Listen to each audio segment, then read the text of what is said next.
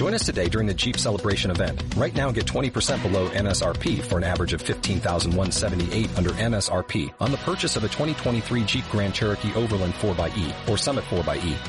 Not compatible with lease offers or with any other consumer incentive offers. 15,178 average based on 20% below average MSRP from all 2023 Grand Cherokee Overland 4xE and Summit 4xE models in dealer stock. Residency restrictions apply. Take retail delivery from dealer stock by 4-1. Jeep is a registered trademark.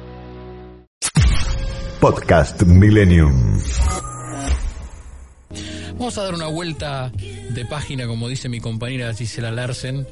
Y pensando el programa de hoy y viendo las imágenes, Gisela, que estamos viendo de esta invasión, de esta guerra, como titulan todos los medios del mundo, me pareció interesante conocer desde el lado militar, ¿no? Desde el lado militar, el avance, eh, cómo lo ve un experto. ¿eh? Algunos dicen la resistencia es fuerte, otros dicen, eh, bueno, los ataques son bestiales. ¿Alguien nos va a ayudar a entender cómo se hace la guerra y cómo está avanzando. Rusia sobre Ucrania. ¿Qué te parece si hablamos con un experto, Gisela?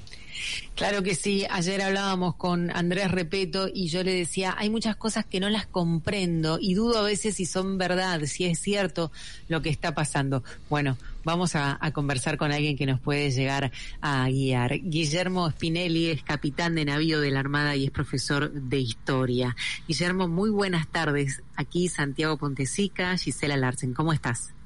Hola, buenas tardes, Santiago. ¿Cómo están? Un placer a, a, hablar con vos, Guillermo. Te, te, te, tuiteo, pero igual te vamos a decir capitán. Capitán de navío de la no, Armada Argentina. No, vos, ¿eh? decime, Guillermo, es más fácil. Porque Bueno. estoy retirado aparte, yo ya me retiré. Bueno, pero si te retirás, seguís siendo capitán, ¿o no? Sí, por supuesto. Bueno, capitán, tú nos encanta porque nos vas a ayudar a entender con los oyentes cómo ves esta guerra y cómo se plantea estratégicamente. Algunos están diciendo los errores de Putin le van a costar caro. ¿m? Contanos cómo ves, eh, eh, algunos expertos también dicen, eh, quizás Putin, voy a empezar con esto, Putin pensó que era más fácil llegar a Ucrania. Sí. Eh, creo, bueno, eh, to- todo esto empieza con la parte de inteligencia. Este ataque no, no, se, no se gestó en, en, en estos días, se gestó mucho antes.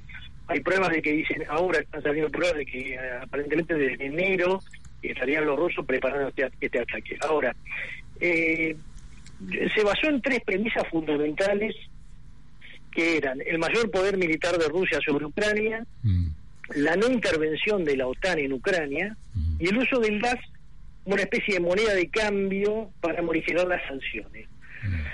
Ninguno de estos de estas tres premisas se le dio. El poder militar ahora están, los rusos están estancados mm. Eh, frente, en realidad están estancados en casi todos los frentes ahora. Este, tenemos el frente de Kiev, donde están, ah, llegaron el primer día, hubo un asalto aéreo muy interesante y muy arriesgado que tomó la, la división 76 de asalto aéreo rusa, de que de su asiento lo tienen Pskov, y, y ellos fueron por un desembarco y transportados, los llevaron en helicóptero, pero fueron este, de- derrotados y desalojados del aeropuerto.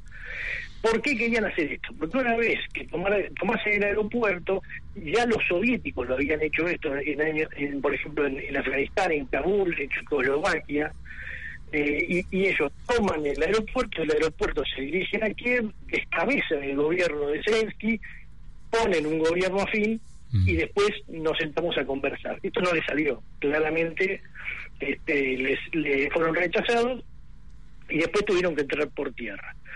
Ahora, eh, como les decía de estas tres premisas, eh, esa es la militar que les acabo de contar. Después, Sí. eh, la, la no, no intervención de la OTAN en Ucrania, eso se dio, pero las, las sanciones son tan severas y, y de, de tan eh, distinta categoría, porque estamos desde que lo sacan del fútbol a la, la condena de la, de la agresión rusa en el Parlamento Europeo, ahora en la ONU, con 141 votos en contra para Rusia, eh, y las sanciones económicas durísimas, entonces todo eso cambió y eh, no, no introducirse militarmente la OTAN en Ucrania, pero con esto lo compensa. Y por el otro lado, el, el uso del gas para morigerar estas sanciones no dio resultado. A pesar de que, por ejemplo, eh, los alemanes reciben el 35% del gas que utilizan, lo reciben de Rusia, Francia el 20%. Ahora, eh, Europa asumió ese costo y, e igualmente eh, fueron adelante con las sanciones, lo que cambia la ecuación del, ataque ruso. Eh, y que ya, que ya, como te digo, está atascado. Entonces, el problema de esto va a ser cómo Putin va a tratar de salir de esto, cosa que es muy difícil. Se habló de una opción nuclear, hasta ahora yo pienso que es solamente un tema de eh, amenaza, no creo que pase a, otro lado, porque eh, una, opción nuclear sería, en, el caso táctico, sería utilizar una bomba en Ucrania, pero yo logro los mismos resultados con artillería o con, o con medios aéreos y no pago los altísimos costos político-diplomáticos que sería el lanzamiento de un artefacto nuclear. Y en el caso del tema estratégico, ¿a quién le arrojaría Putin la bomba? ¿A Alemania, a Estados Unidos, a Francia? Ahora, Guillermo, Guillermo, ¿no estamos viendo una guerra antigua? Porque vimos una guerra en Afganistán o en, o en Irak con, con drones, ¿no? Y mucho más electrónica y moderna por lado de los americanos. Eh, ¿No estamos viendo una guerra antigua donde avanzan los tanques y viene el convoy de la muerte, como decían ayer, que no llegó a ningún lado? Y a su vez la resistencia es fuerte porque la gente común, digamos, está enfrentando a un ejército que no solo quizás, como vos decías, se planteó mal la estrategia, sino que parece, por parte parecen imágenes de la Segunda Guerra. Sí. Bueno, acá tenemos dos cosas. Es, es como en toda guerra, es una mezcla. Es decir, yo sigo utilizando lo que sirvió, en este caso serían los tanques, los aviones, los camiones, y le agrego cosas encima. Hay una, por ejemplo, en la guerra de información eh, se está operando durísimo. Hay, por ejemplo, eh, hay un hay un tema del fantasma de Kiev, que hablan de un aviador ucraniano que habría derribado una gran cantidad. Bueno, por lo que se sabe, eso es mentira. Eh, hay otra historia que cuenta, todas heroicas, y que van hacia ese lado para para fortalecer el tema de la moral ucraniana, ¿no? En este caso, una señora, una viejita más exactamente, que les, les entregaba semillas de girasol a los soldados rusos. Y se le preguntaron, ¿por qué le entregan las semillas? Dice, para que crezcan árboles una vez que ellos sean enterrados en Ucrania. Mm. O eh, la, la, la nueva, o la salida del presidente Zelensky, que fue muy superior a lo que pudo a lo que pudo hacer Putin del otro lado. Se muestra un hombre, a, un presidente hasta heroico. Entonces, en ese caso tenemos una guerra de información y después están todas las versiones encontradas, cayó Kharkov, no cayó Kharkov, cayó Kiev, no cayó Kiev, todas esas, pero ahí se está dando una guerra. Y la otra guerra, que también se está dando, es una guerra más tecnológica, lo que se llama la, lo que se llama la ciberguerra. Mm. Ahí te interrumpo, un, segundo te interrumpo, porque justamente esto que acabas de contar vos era lo que preguntaba yo ayer. Porque escuchamos de repente que algunos tanques se quedaron sin nafta, sin combustible. Y desde acá, la verdad, desde acá, desde Argentina, año 2022, me pregunto, ¿será así esto? tradicionalmente la logística rusa, rusa fue siempre floja. Eh, eso es, así. Ahora, por otro lado, en la guerra, en la tormenta del desierto, esas se acuerdan entre, entre Estados Unidos e Irak, la primera división blindada de los Estados Unidos se quedó sin combustible hasta se de combate.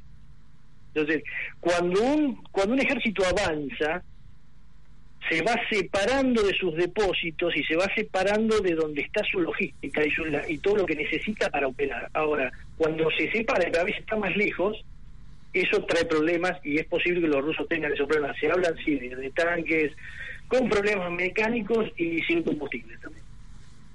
Bien, bien. Bueno, gracias por la aclaración. ¿Ves? Porque son detalles, esto de que siempre fueron flojos en la logística y, en la estrategia. La, verdad es que son detalles que particularmente desconozco y me parece que mucha gente lo desconoce. Entonces, eh, queríamos ir por esas por esos detalles que nos suenan un poco inverosímiles, pero que nos gusta que tener la aclaración acá está buenísimo. Déjame que les recuerde a los oyentes que estamos hablando con Guillermo Spinelli, que es capitán de navío de la Armada. Y además es profesor de historia, con lo cual nos puede dar un panorama más completo de lo que está viendo él, de lo que está observando. Guillermo, cuando hay un plan y bueno, y los, los que mandan, ¿no? Eh, a, los hombres, eh, a los soldados, ¿eh? tienen un plan, se lo presentan y dicen, en X días vamos a tomar Ucrania y ustedes van a volver a su casa. Y ya pasa una semana. ¿Qué pasa con el ánimo y la psicología de, de las tropas rusas? Bueno, se dice que se dice en este caso, yo les digo siempre se dice porque uno trata de estar dentro de la cabeza, en este caso del mando ruso. Y ya Churchill había dicho que eh, Rusia era un enigma eh, envuelto en un misterio, entonces ya es un poco difícil. Pero sí, se, se dice y se habla de que, por ejemplo, los soldados, eh, no los rusos no están bien entrenados, los no les avisaron que iban a ir a la guerra, que les dijeron que iban a ir de maniobras y terminaron metidos en una guerra. Eh, se, está hablando de todas esas cosas. Es más, se habla de autosabotaje también. Hay, hay, se habla de autosabotaje en los vehículos, por ejemplo, de que te tiran los vehículos al costado y dicen que no, no funciona, o los, las mismas tropas lo sabían. Pero esos son todos dichos que no se pueden, ser improbables todavía. Mm. Pero este, la, la moral, indudablemente, si a, si a uno le dicen que en una semana está en la casa y no llega a la casa, es indudablemente la moral baja. Y ahora voy del otro lado, del lado de la resistencia, cuando ahora estamos conociendo todos los países, si bien lo tan directamente no va a participar, va a dar armas, ¿no? Los países, hasta los países más importantes de Europa. Vos como experto, ¿no crees que las armas ya estaban ahí en Ucrania? Porque la verdad uno ve la resistencia, están todos armados. Ucrania había había comprado algunas algunas armas, ya eso por ejemplo ya estaban con unos misiles antitanques que llaman Javelin, que ya los tenían, los Enlo, que son ingleses, que también los tenían, pero lógicamente esto se tiene que sostener en el tiempo. Eh, y, Ucrania no tiene una defensa, una, una eh, industria de defensa. Entonces, eso, esos eh, elementos que le están llegando van a ser muy importantes para poder estirar y continuar el esfuerzo de guerra ucraniano. Por ejemplo, se está hablando, la parte eh, de la superioridad aérea de Rusia, en rusa es muy importante porque atacaron inicialmente todos los aeródromos ucranianos, pero eh, Polonia, Rumania, Checoslovaquia, Hungría están juntando algunos aviones que ellos tenían desde la Unión Soviética, que les habían quedado en ellos los MiG-29, y se los están entregando ahora a Ucrania modernizados, por ejemplo. Así que sí, esto va a ser muy importante. ¿Qué, pensás, Guillermo? Eh, a ver si te puedo... A ver, eh, no te quiero meter en líos, pero como, como militar, ¿no? ¿Qué pensás de la visión de Putin cuando defiende dice, bueno, al final, si uno ve el mapa, eh, me rodean todas bases de la NATO, ¿no? Y lo único que me quedaba era Ucrania. Es, un pensamiento un poco paranoico, me parece a mí. Ahora, porque la OTAN podría decir, eh, estar en lo mismo y decir, me están rodeando los rusos. Eh, pero no, es, un pensamiento, yo te digo, paranoico, no, no lo veo que sea de esa manera. Y aparte Rusia hoy no es la Unión Soviética de antes. La Unión Soviética de antes era un imperio grande, con, un, con una economía que después se cayó por economía, pero en este caso tiene una economía más fuerte, más fuerte. Hoy la economía rusa está entre la economía española y la italiana.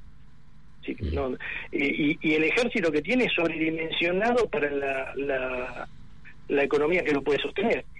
Entonces, lo veo medio un poco paralógico. Y el principal problema en el mundo hoy no es eh, Rusia, Estados Unidos o Rusia, la OTAN es Estados Unidos-China. Claro. A los chinos hacen silencio.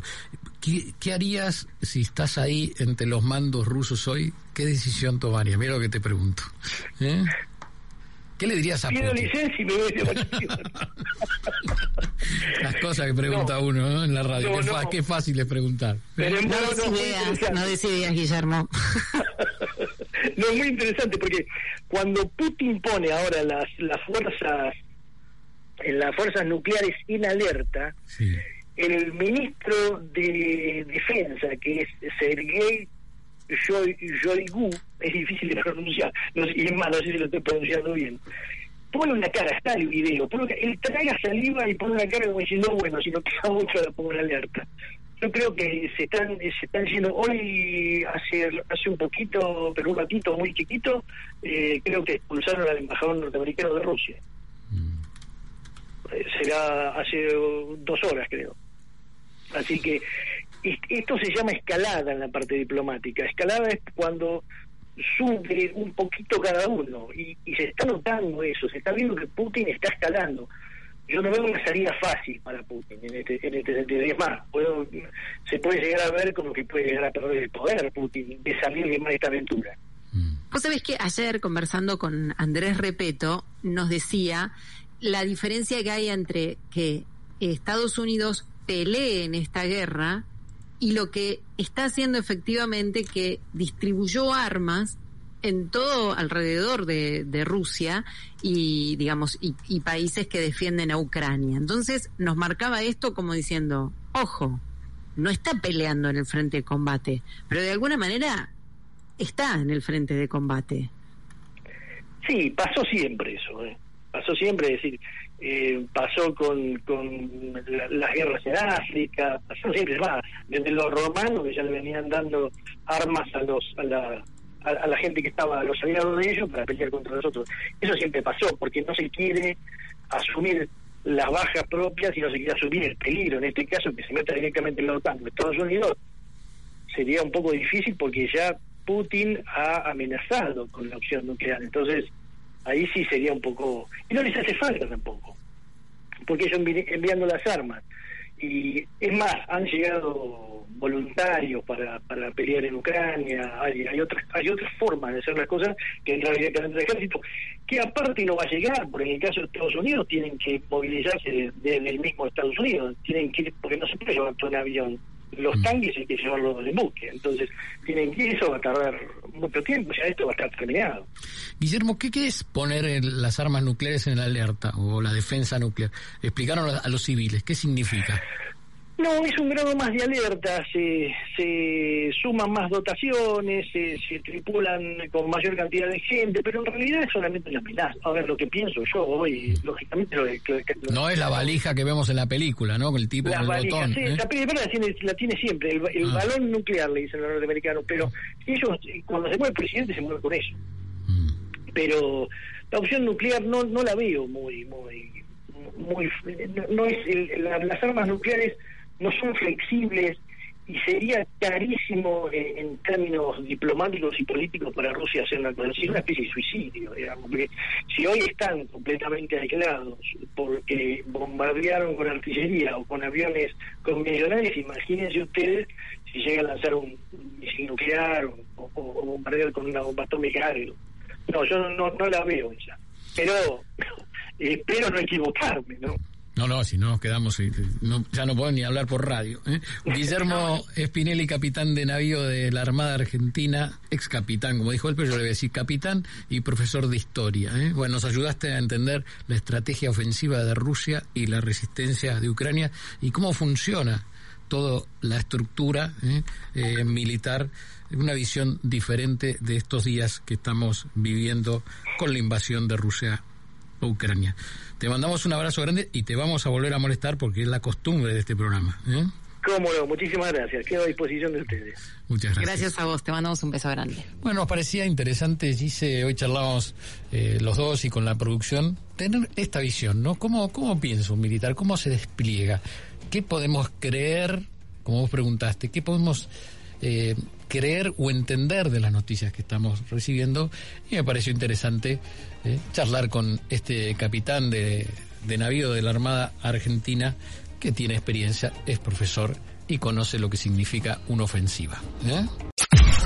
Podcast Millennium.